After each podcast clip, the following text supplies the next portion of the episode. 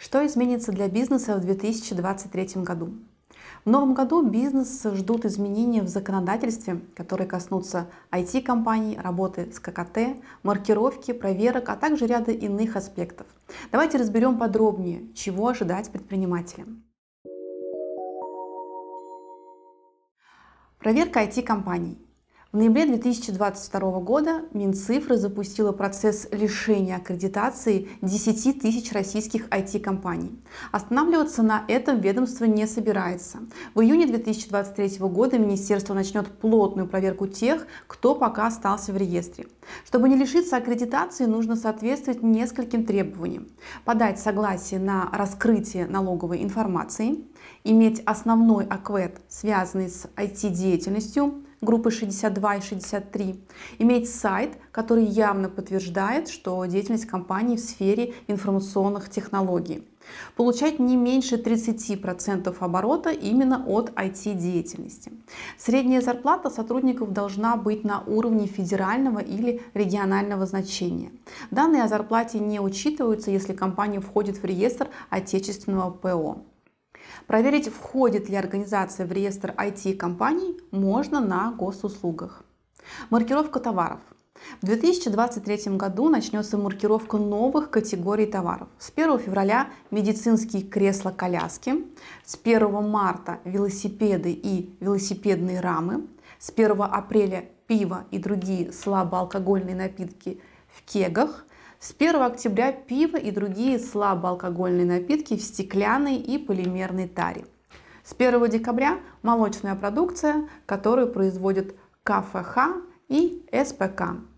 С 1 марта 2023 года вступит в силу постановление правительства номер 1351 от 29.07.2022 года, которое обязывает маркетплейсы продавать только маркированные товары. Озон, Вальберис и Яндекс.Маркет создали единую информационную систему по борьбе с контрафактом на площадке Ассоциации компаний интернет-торговли.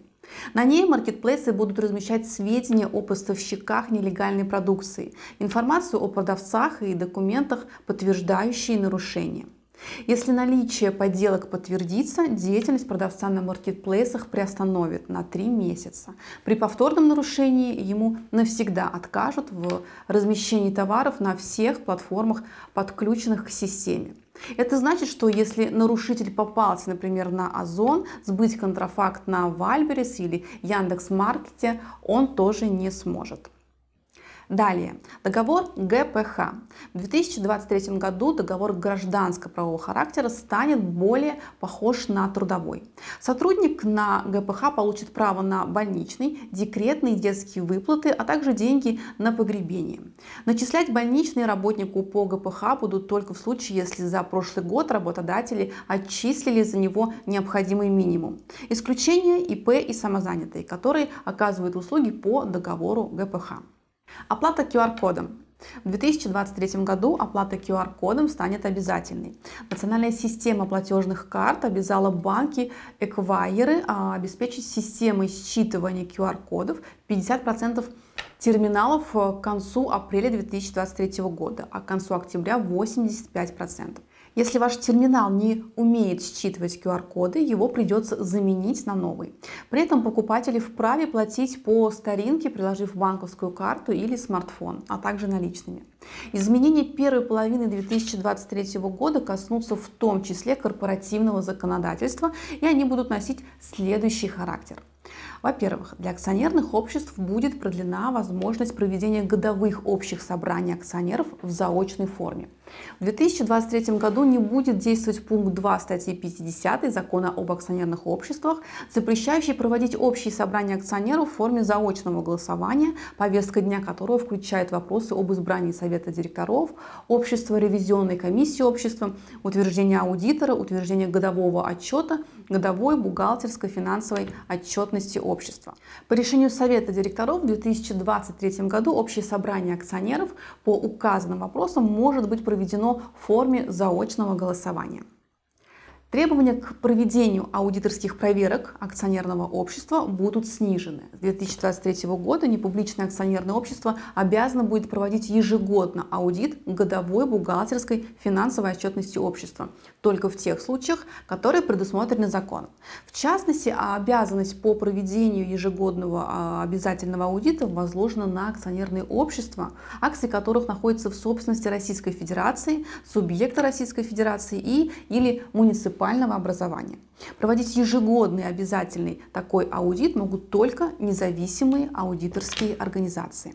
Продлена возможность проведения годовых общих собраний участников общества с ограниченной ответственностью в заочной форме. В 2023 году общее собрание участников ООО, повестка дня которого включает вопросы об утверждении годовых отчетов и годовых бухгалтерских балансов общества, может быть проведено в форме заочного голосования опросным путем. Для этого необходимо соответствующее решение исполнительного органа ООО.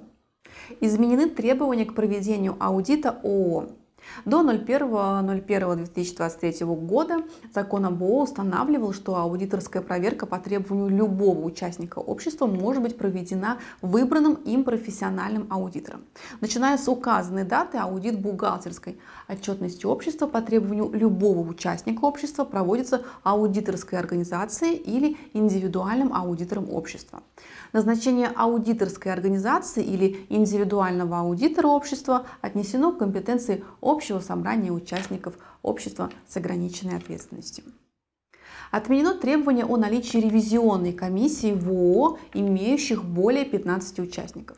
Ранее закон об ООО предусматривал, что образование ревизионной комиссии, а также избрание ревизора – Общество является обязательным в ООО, имеющим более 15 участников. Вместе с тем, по единогласному решению учредителей, участников ООО, имеющие более 15 участников, устав могло быть внесено положение о том, что ревизионная комиссия в обществе не создается или формируется лишь в отдельных случаях, предусмотренных уставом общества. С 1 января 2023 года, вне зависимости от числа участников общества с ограниченной ответственностью, вопрос о наличии в обществе ревизионной комиссии регулируется только уставом общества. Соответствующее решение принимается большинством не менее двух третей голосов от общего числа голосов участников общества, если необходимость большего числа голосов для принятия такого решения не предусмотрена уставом компании. Государственная регистрация юридических лиц. ФНС России предоставлено право ограничивать доступ к сведениям ЕГРЮЛ о юридических лицах, которые включены в перечень лиц, к которым применяются, могут быть применены или на которых распространяются иностранные санкции, а также к сведениям ЕГРЮЛ, содержащим информацию о лицах, включенных в названный перечень. Таким образом, мы проанализировали ключевые изменения в законодательстве относительно бизнеса в новом 2023 году. Рекомендуем взять их на вооружение, чтобы не попасть на штрафы и грамотно спланировать свою предпринимательскую деятельность. Удачи вам и вашему бизнесу!